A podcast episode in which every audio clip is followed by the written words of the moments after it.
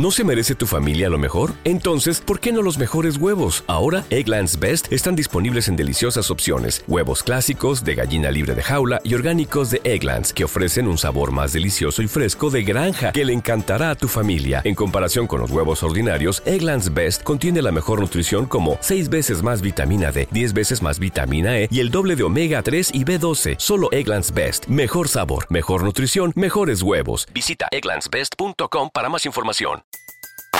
Everybody in your crew identifies as either Big Mac Burger, McNuggets, or McCrispy Sandwich. But you're the filet fish Sandwich all day. That crispy fish, that savory tartar sauce, that melty cheese, that pillowy bun. Yeah, you get it. Every time. And if you love the filet of fish, right now you can catch two of the classics you love for just $6. Limited time only. Price and participation may vary. Cannot be combined with any other offer. Single item at regular price. Ba da ba ba ba.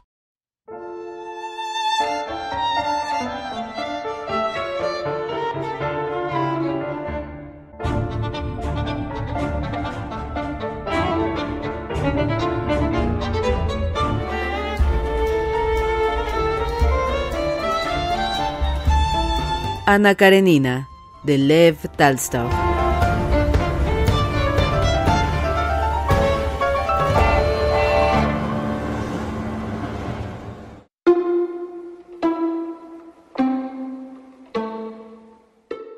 Cuando Liovin y Oblonsky entraron en casa del aldeano donde Liovin solía parar, ya se hallaba allí Veselovsky, sentado en el centro de la habitación y haciéndose con ambas manos al banco en que se sentaba, reía con una risa contagiosa mientras el hermano de la dueña, un soldado, tiraba de sus botas llenas de cieno tratando de quitárselas. Ha llegado ahora mismo, il sonnet charmant.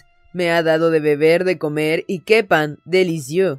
Tienen un vodka tan bueno como nunca lo he bebido. No quisieron aceptarme dinero y no cesaban de decirme que no me ofendiera. ¿Por qué iban a aceptarte el dinero? ¿No le han convidado? ¿Acaso tienen el vodka para venderlo? dijo el soldado, logrando al fin sacar la bota ennegrecida. A pesar de la suciedad de la vivienda, manchada por las botas de los cazadores y por los perros enfangados que se lamían mutuamente, a pesar del olor mixto de ciénega y pólvora que llenó la casa, a pesar de la falta de cuchillos y tenedores, los amigos tomaron el té y cenaron con el agrado con que solo se come cuando se está de casa. Una vez aseados, se dirigieron al pajar, ya bien barrido, donde los cocheros les habían improvisado camas. Después de fluctuar sobre perros, escopetas y recuerdos e historias de casa, la conversación se centró en un tema interesante para todos. Basenchka exteriorizó su entusiasmo sobre aquella noche, pasada en un pajar entre el olor del heno, el encanto del carro roto, que así se lo parecía porque le habían bajado la delantera para convertirlo en lecho, entre los simpáticos campesinos que le invitaran vodka y los perros que se tendían cada uno al pie de la cama de su amo. Oblonsky contó después la deliciosa cacería en que participara el verano anterior en las tierras de Malthus. Malthus era una conocida personalidad de las compañías de ferrocarriles que poseía una gran fortuna. Esteban Arkadievich habló de las marismas que el tal personaje tenía arrendadas en la provincia de Ver, de cómo aguardó a los invitados, de los dog carts que les llevó y de la tienda cercana al pantano en que estaba preparado el almuerzo. Yo no comprendo, dijo Liovin incorporándose sobre un montón de heno. ¿Cómo no te repugna toda esa gente? Reconozco que la comida con vino Lafitte es muy grata, pero ¿no te disgusta ese lujo en tales personas? Toda esa gente gana el dinero como lo ganaban en otro tiempo nuestros arrendatarios de aguardientes, y se burlan del desprecio público porque saben que sus riquezas mal adquiridas les salvarán al fin y al cabo de este desprecio. Tiene usted razón, mucha razón, exclamó Veselovsky. Cierto que Oblonsky va a sitios así por Bonhomie, pero no falta quien diga, puesto que Oblonsky va. No es eso, y Liovin adivinaba en la oscuridad que Oblonsky sonreía al hablar de aquello. No considero ese medio de ganar dinero menos honrado que el de nuestros campesinos, comerciantes o nobles. Unos y otros se han hecho ricos con su trabajo y su inteligencia. ¿Qué trabajo? El de obtener una concesión y revenderla. Trabajo es, ya que si no existieran personas como Malthus y otros parecidos, no tendríamos aún ferrocarriles. Pero no es un trabajo comparable con el de un campesino o el de un sabio. Admitámoslo, pero es un trabajo, puesto que su actividad produce frutos, los ferrocarriles. Claro que tú crees que los ferrocarriles son inútiles. Eso es otra cosa, estoy dispuesto a reconocer su utilidad, pero toda ganancia desproporcionada al trabajo hecho es deshonrosa. ¿Quién puede definir en eso las proporciones justas? La ganancia por trabajos deshonrosos lograda con malas artes, repuso Liobin, comprendiendo que no podía marcar el límite entre lo honrado y lo no honrado. Como por ejemplo, la de los bancos es injusta, es parecida a las enormes fortunas que se hacían cuando existía el sistema de los arrendamientos, solo que ha variado de forma. Le roi est mort, vive le roi. Apenas desaparecidos los arrendamientos, surgieron los bancos y los ferrocarriles, modos análogos de ganar dinero sin trabajar. Quizás sea así, pero en todo caso es muy ingeniosa. Quieto, crack, gritó Oblonsky a su perro que se rascaba y se agitaba en el heno, y continuó serenamente sin precipitarse, convencido de la verdad de lo que decía. No hay una línea divisoria entre el trabajo honroso y el deshonroso. Es honrado que gane yo más sueldo que mi jefe de sección, que entiende más que yo del trabajo. No lo sé. Te lo explicaré mejor. Supongamos que lo que tú recibes de beneficio por trabajar tu propiedad son cinco mil rublos y que el aldeano que nos alberga, dueño de su finca, nos saca de ella, a pesar de todo su trabajo, más que cincuenta rublos. Esto es tan poco honrado como que yo gane más que el jefe de sección de mi departamento y como que Malthus gane más que un obrero ferroviario. A mi parecer, la hostilidad que existe en la sociedad contra esa gente no tiene fundamento, y creo que procede de celos, de envidia. Eso no es verdad, repuso Veselovsky. Aquí no cabe envidia, es que se trata de algo poco limpio. Perdonen, interrumpió Liovin. Dices que no es honrado que este aldeano gane cincuenta rublos y yo cinco mil, eso no es justo, lo confieso, y... Verdaderamente, nosotros pasamos el tiempo comiendo, bebiendo, cazando y sin hacer nada de provecho, mientras los campesinos se matan a trabajar, dijo Veselovsky, quien se notaba que pensaba en ello por primera vez en su vida y que por eso hablaba con tanta sinceridad. Ya sé que tú piensas y sientes así, pero no por eso le darás tus propiedades, agregó Oblonsky, con intención deliberada de molestar a Liobin. Últimamente había surgido cierta hostilidad entre los dos cuñados. Dijérase que desde que cada uno estaba casado con una hermana, existía cierta rivalidad sobre quién había organizado mejor su vida. Y ahora esta rivalidad se traslucía en la conversación que derivaba a aspectos personales. No les doy mis tierras porque no me las piden y de querer hacerlo no habría podido. No tengo a quien regalarlas, dijo Liobin. Ofrécelas a ese labriego, verás cómo las acepta. ¿Cómo? Buscándole y firmando un acta de venta. No sé cómo, pero si estás convencido de que no tienes derecho a...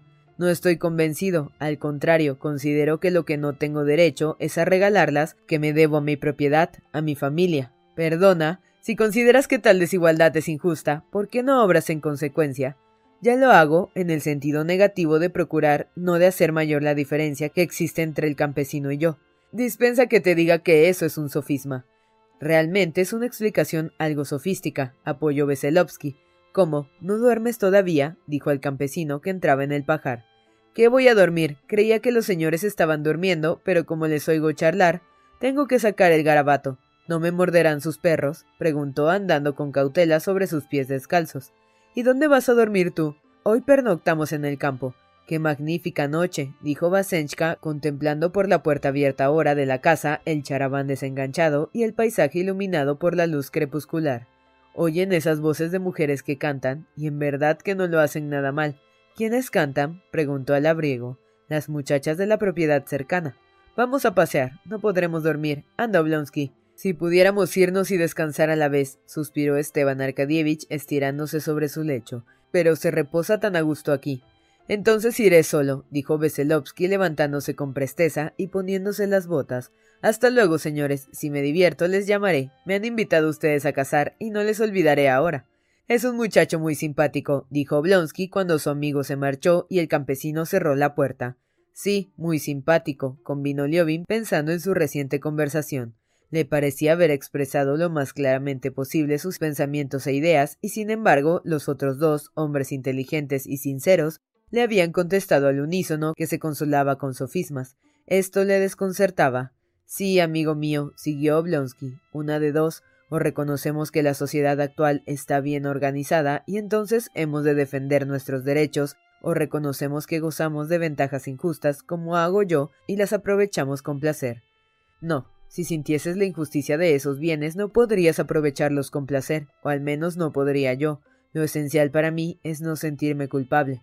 Oye, ¿y si nos fuéramos con Basenchka? dijo Oblonsky, visiblemente cansado por el esfuerzo mental que exigía la discusión. Me parece que ya no dormiremos. Ea, vamos allá. Liobin no contestó. Le preocupaba la expresión que había empleado de que él obraba con justicia, aunque en sentido negativo.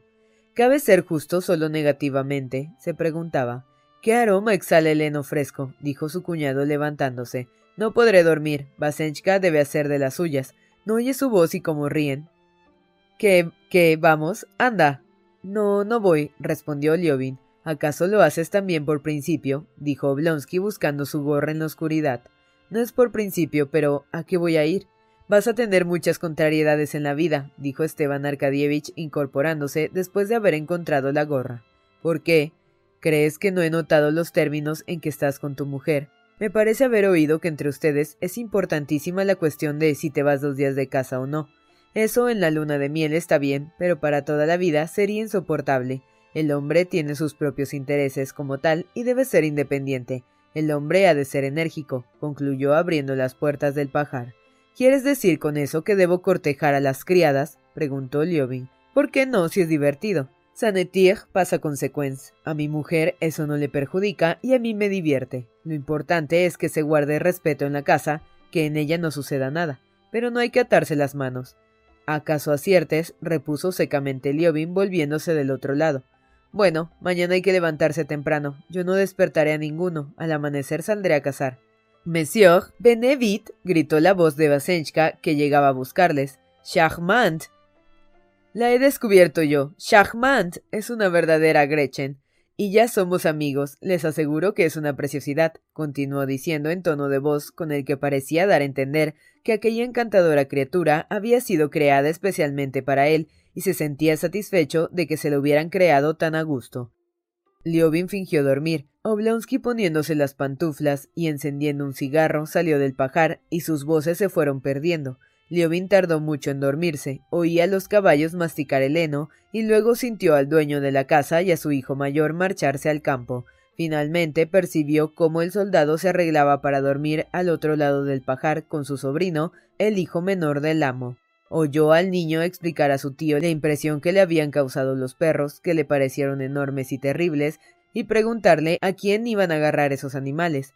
El soldado, con voz ronca y soñolienta, contestó que los cazadores se irían por la mañana al carrizal y harían fuego con sus escopetas, y al fin de librarse de las preguntas del chiquillo, le dijo Duerme, basica, duerme. Si no, ya verás lo que te pasa. A poco el soldado empezó a roncar. Todo estaba en calma. Solo se oía el relinchar de los caballos y el graznar de las chochas en las marismas. Liobin se preguntaba ¿Es posible que yo no sea más que un ser negativo? Y si es así, ¿qué culpa tengo? Comenzó a pensar en el día siguiente. Saldré muy temprano y procuraré serenarme. Hay muchas chochas y también fúlicas. Al volver encontraré la cartita de Kitty. Quizá Estiva tenga razón. Me muestro poco enérgico con ella. Pero ¿qué puedo hacer? Otra vez lo negativo. Entre sus sueños oyó la risa y el animado charlar de sus amigos. Abrió los ojos por un momento. En la puerta del pajar charlaban los dos a la luz de la luna muy alta ya. Esteban Arkadievich comentaba la lozanía de la muchacha, comparándola con una avellanita recién sacada de la cáscara, y Veselovsky, con su risa alegre, repetía unas palabras probablemente dichas por el abriego. Usted procure salirse con la suya. Liobin repitió, medio dormido. Mañana al amanecer, señores, y se durmió.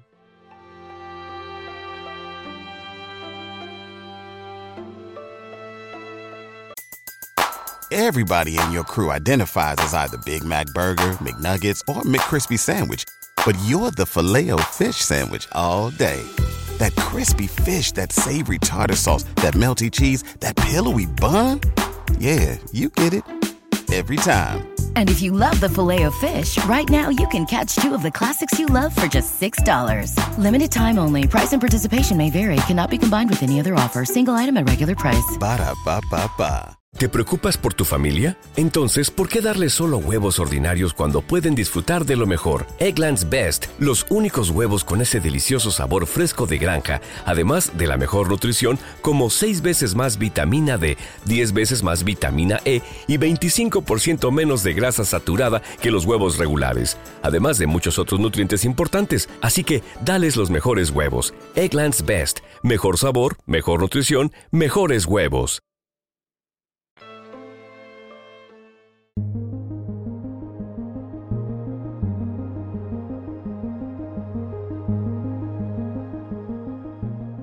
Al despertarse a la aurora, Liobin trató de hacer levantar a sus compañeros. Basenchka de bruces, con las medias puestas y las piernas estiradas, dormía tan profundamente que fue imposible obtener de él respuesta alguna. Oblonsky, entre sueños, se negó a salir tan temprano. Incluso Laska, que dormía enroscada en el extremo del heno, se levantó perezosa y desganada, estirando y enderezando a disgusto las patas traseras.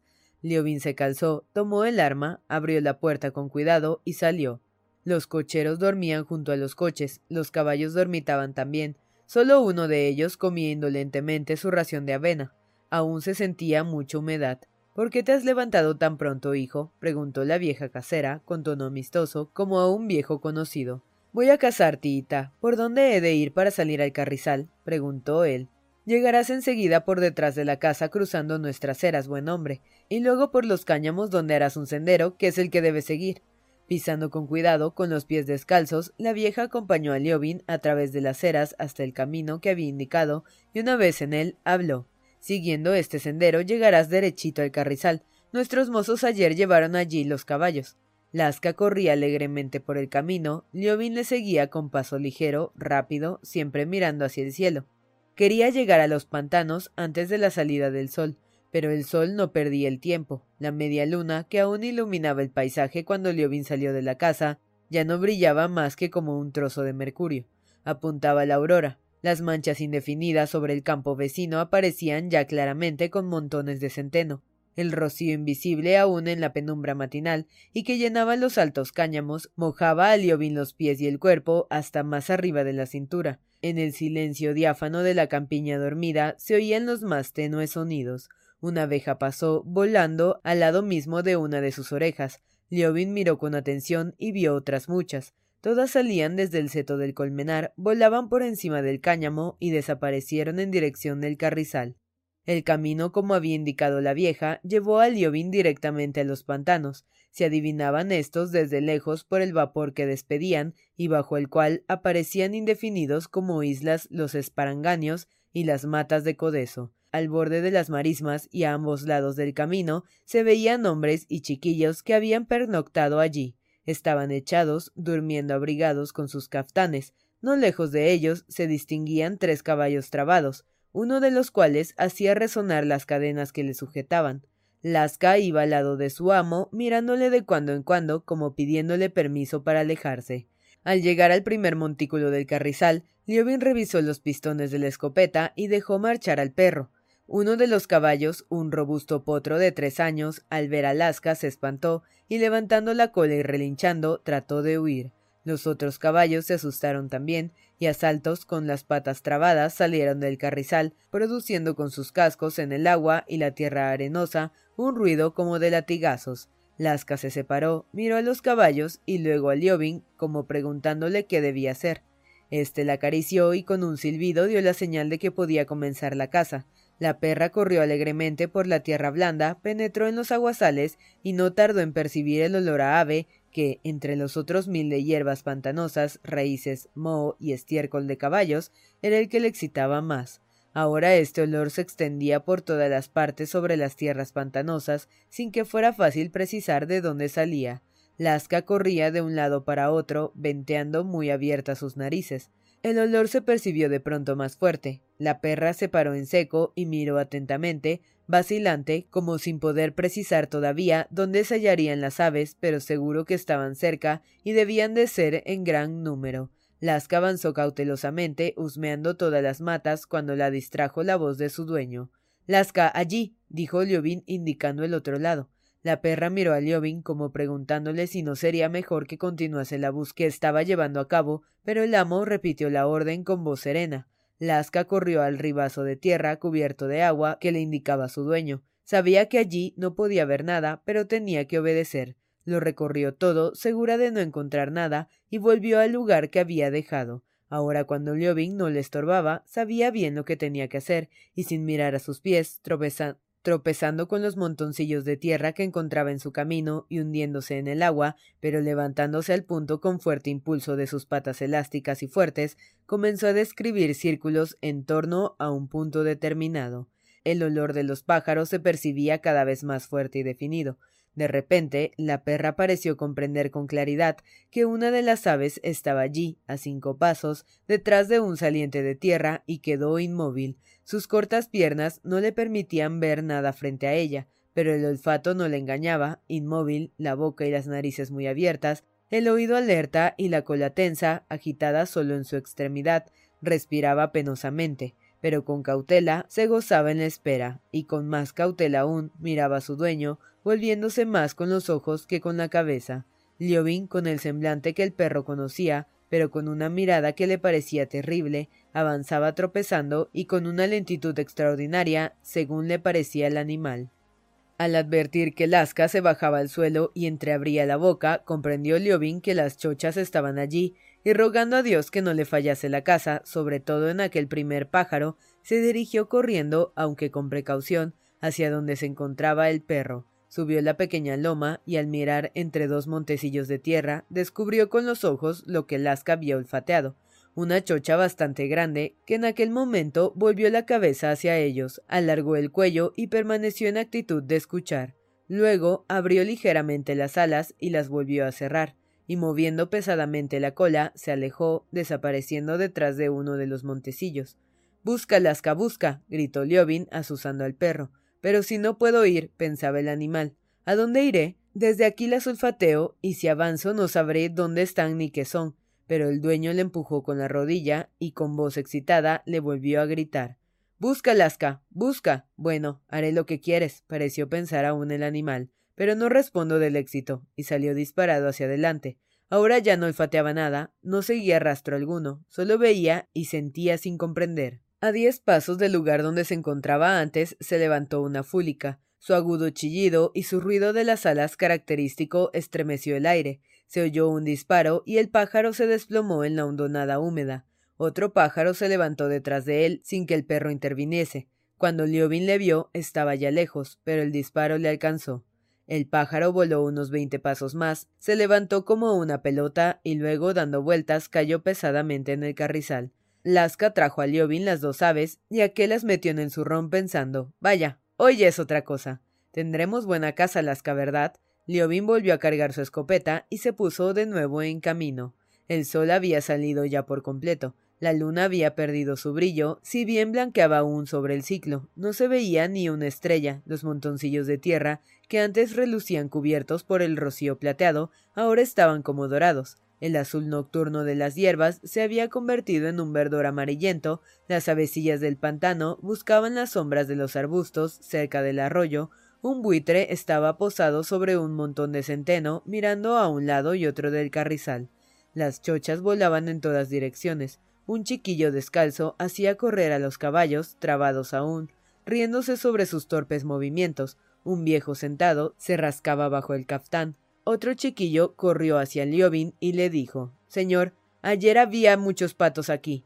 Liobin continuó su cacería, seguido de lejos por el pequeño. De un solo disparo afortunado mató tres chochas ante el chiquillo, que expresó su entusiasmo haciendo varias cabriolas.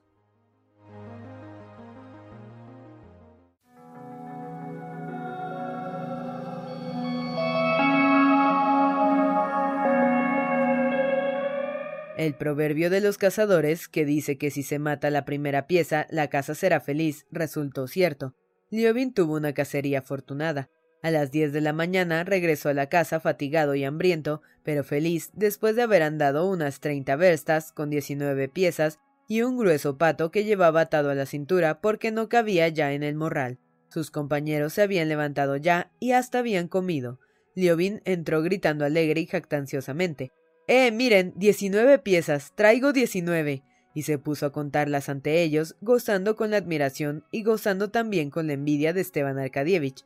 Las aves no tenían el hermoso aspecto de cuando iban volando o se movían graciosamente sobre el suelo, sino que estaban ya con las plumas lacias y muchas apelmazadas y cubiertas de negruzca sangre, pero representaban efectivamente una buena casa.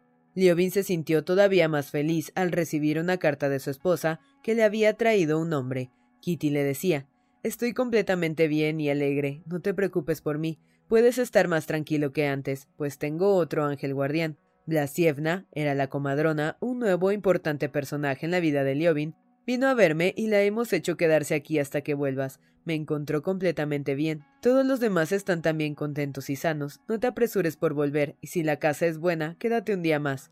Las dos alegrías que había recibido, la buena casa y la carta de Kitty, eran tan grandes que le pasaron casi inadvertidos dos contratiempos. Uno era que el caballo rojo, que al parecer había trabajado demasiado el día antes, no comía y tenía un aspecto abatido.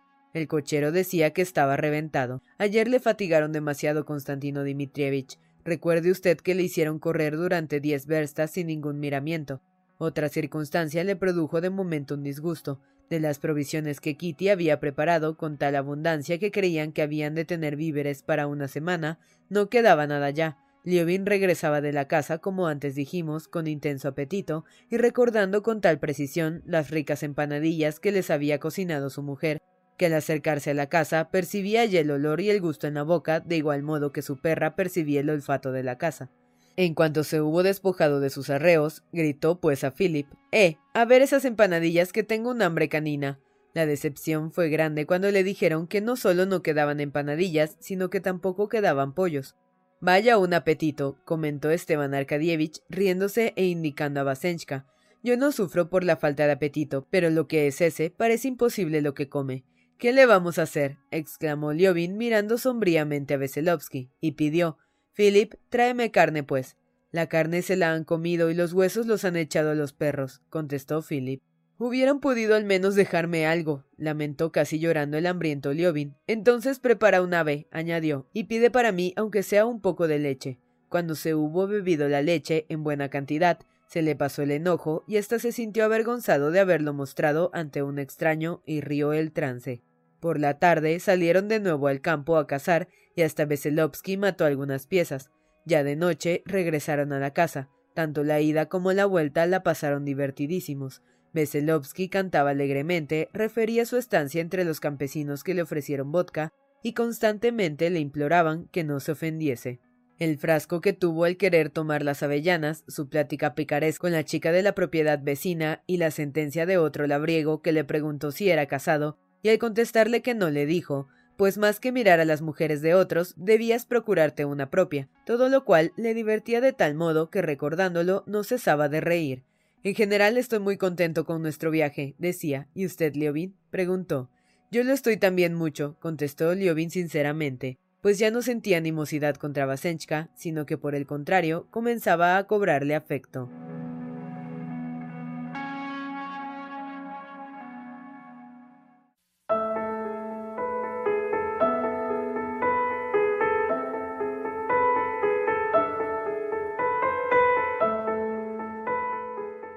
Al día siguiente, a las diez de la mañana, habiendo ya recorrido toda su finca, Liobin llamó a la habitación donde dormía Vasenchka. Entré, gritó aquel.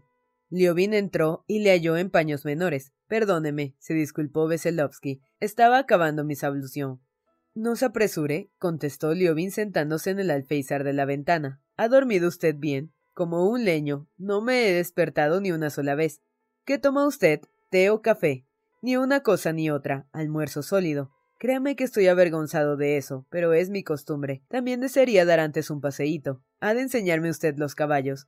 Habiendo Liobin y su huésped paseado por el jardín y hasta hecho gimnasia en el trapecio, volvieron a la casa y entraron en el salón, donde estaban ya las señoras. ¡Qué magnífica cacería! ¡Cuántas y qué agradables impresiones!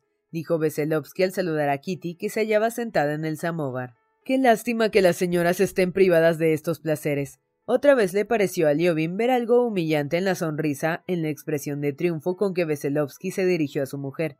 La princesa, que estaba sentada al extremo opuesto de la mesa, junto a María Blasievna, y Esteban Arkadievich hablaba de la necesidad de trasladar a Kitty a Moscú para la época del parto, y Oblonsky llamó cerca de sí a Liobin para hablarle de la cuestión. A Liobin, que en los días que precedieron a su casamiento le disgustaban los preparativos, que por su insignificancia ofendían la grandeza de lo que se iba a realizar, le disgustaban todavía más lo que se hacía para el parto que se acercaba, cuya llegada contaban todos con los dedos, hacía cuanto podía para no oír las conversaciones sobre la manera de envolver al niño, volvía el rostro para no ver las vendas infinitas y misteriosas, los pedazos triangulares de tela, a los que Dolly daba gran importancia, y otras cosas semejantes. El acontecimiento del nacimiento del hijo, pues no le cabía duda de que sería niño, que se le había prometido, pero en el cual, a pesar de todo, no podía creer, tan extraordinario le parecía, se le presentaba de un lado como una inmensa felicidad, tan inmensa que le parecía imposible, y del otro como un suceso tan misterioso que aquel supuesto conocimiento de lo que había de venir, y como consecuencia los preparativos que se hacían, como si se tratara de un acontecimiento ordinario producido por los hombres, despertaba en él un sentimiento de ira y de humillación. La princesa no comprendía, sin embargo, estos sentimientos y atribuía a ligereza e indiferencia los escasos deseos que mostraba su yerno de pensar en las cosas que a ella tanto le interesaban y hablar de ellas. Así no le dejaba tranquilo, insistía continuamente en sus consultas, en explicarle lo que había hecho, que había encargado a Esteban Arkadievich buscar el piso, cómo pensaba arreglarlo. Liobin rehuía. No sé nada de eso, princesa. Hagan lo que quieran. Pues hay que decidir, si no, ¿cuándo se va a hacer la mudanza? No sé, no sé. Solo sé que nacen millones de niños sin ser llevados a Moscú, hasta sin médicos. Pero hagan como quiera Kitty. Con Kitty es imposible hablar de esto. ¿Quieres que la asustemos? Esta primavera Natalia Galicina murió a consecuencia de mal parto. Bien, bien, como usted diga, así se hará. Y mostraba un gesto sombrío pero lo que le tenía así no era la conversación con la princesa, por mucho que le desagradara, sino la que sostenían Basenchka y Kitty. Veselovsky estaba inclinado hacia su mujer, hablándole casi al oído con una sonrisa sarcástica de dominador, y ella le escuchaba ruborizada y con emoción bien visible. Había algo impuro en la actitud de ambos. No, esto no es posible, decía Liobin, y de nuevo se le oscurecieron los ojos, de nuevo sin la más leve transición, descendió de la altura de su felicidad, de la calma y la dignidad, y se hundió en el abismo de la desesperación, la humillación y la ira, y sintió asco de todo y de todos. Obren ustedes como quieran, princesa, dijo volviendo a mirar a su mujer. Qué pesada eres, corona de Monomaj, le dijo Esteban Arkadievich en tono de broma y aludiendo no solo a la conversación con la princesa, sino a la actitud que tenía Liobin y que aquel había advertido bien. Entró Daria Alejandrovna y todos se levantaron para saludarla. Basenchka se levantó solo un instante y con la falta de cortesía propia de los jóvenes modernos, se limitó a hacer una leve inclinación de cabeza y volvió junto a Kitty, continuando su conversación con ella sin dejar de reír. Qué tarde te has levantado hoy, Dolly, dijo Liobin. Macha me ha dado muy mala noche, ha dormido muy mal y hoy está de un pésimo humor, explicó Dolly. Basenchka hablaba con Kitty de lo mismo que el día anterior, de Ana. Afirmaba que el amor debe ser puesto por encima de las conveniencias sociales, esta conversación era desagradable a Kitty por su fondo y por el tono en que era llevada y sobre todo porque sabía que el verla así con Veselovsky molestaba a su marido. Habría querido cortarla, pero Kitty era demasiado sencilla e inocente para saber lo que había de hacer a fin de conseguirlo, y hasta para ocultar el pequeño e inocente placer que le causaban, mujer al fin, las atenciones de Veselovsky. Pensaba incluso que acaso lo que hiciera con tal fin sería mal interpretado. Efectivamente, cuando preguntó a Dolly qué tenía Macha y Basenchka, al ser cortada su conversación, se puso a mirar a Dolly con indiferencia. A Liobin la pregunta le pareció una astucia, falta de naturalidad y repugnante. ¿Qué, pues? ¿Iremos hoy a buscar setas? preguntó Dolly. Vamos, yo también iré, dijo Kitty. Kitty habría preguntado a Basenchka si él iba también.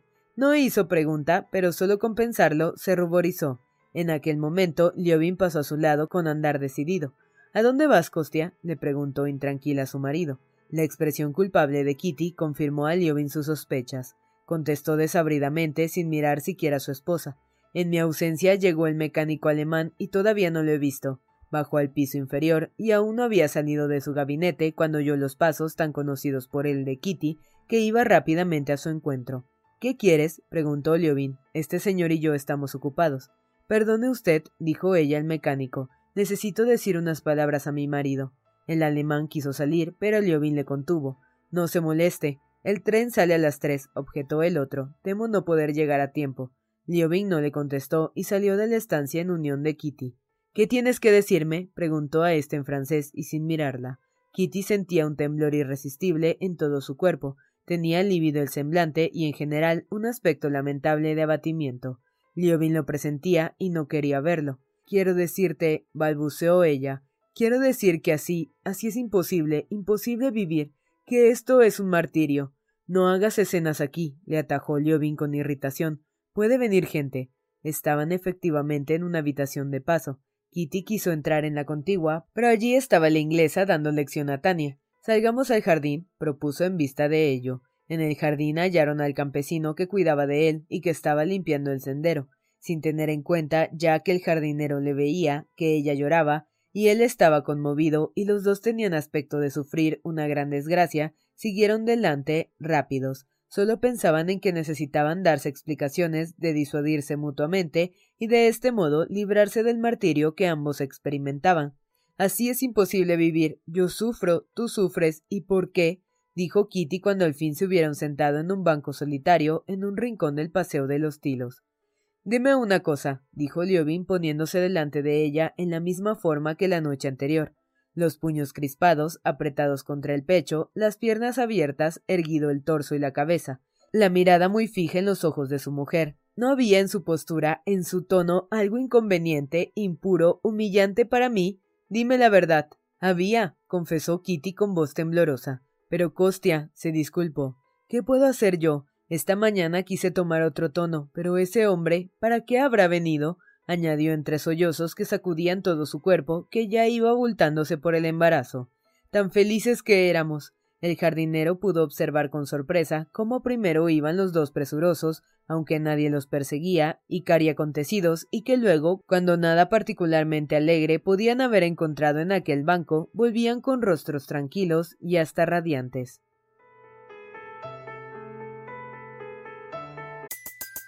Everybody in your crew identifies as either Big Mac Burger, McNuggets, or McCrispy Sandwich.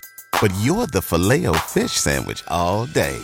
That crispy fish, that savory tartar sauce, that melty cheese, that pillowy bun. Yeah, you get it. Every time. And if you love the filet of fish, right now you can catch two of the classics you love for just $6. Limited time only. Price and participation may vary. Cannot be combined with any other offer. Single item at regular price. Ba da ba ba ba. ¿No se merece tu familia lo mejor? Entonces, ¿por qué no los mejores huevos? Ahora, Egglands Best están disponibles en deliciosas opciones. Huevos clásicos, de gallina libre de jaula y orgánicos de Egglands, que ofrecen un sabor más delicioso y fresco de granja que le encantará a tu familia. En comparación con los huevos ordinarios, Egglands Best contiene la mejor nutrición como 6 veces más vitamina D, 10 veces más vitamina E y el doble de omega 3 y B12. Solo Egglands Best. Mejor sabor, mejor nutrición, mejores huevos. Visita egglandsbest.com para más información.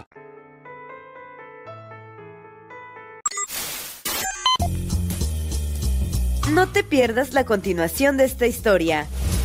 Capítulos todos los lunes, miércoles y viernes. Suscríbete. El Cuentero, con historias para tus oídos.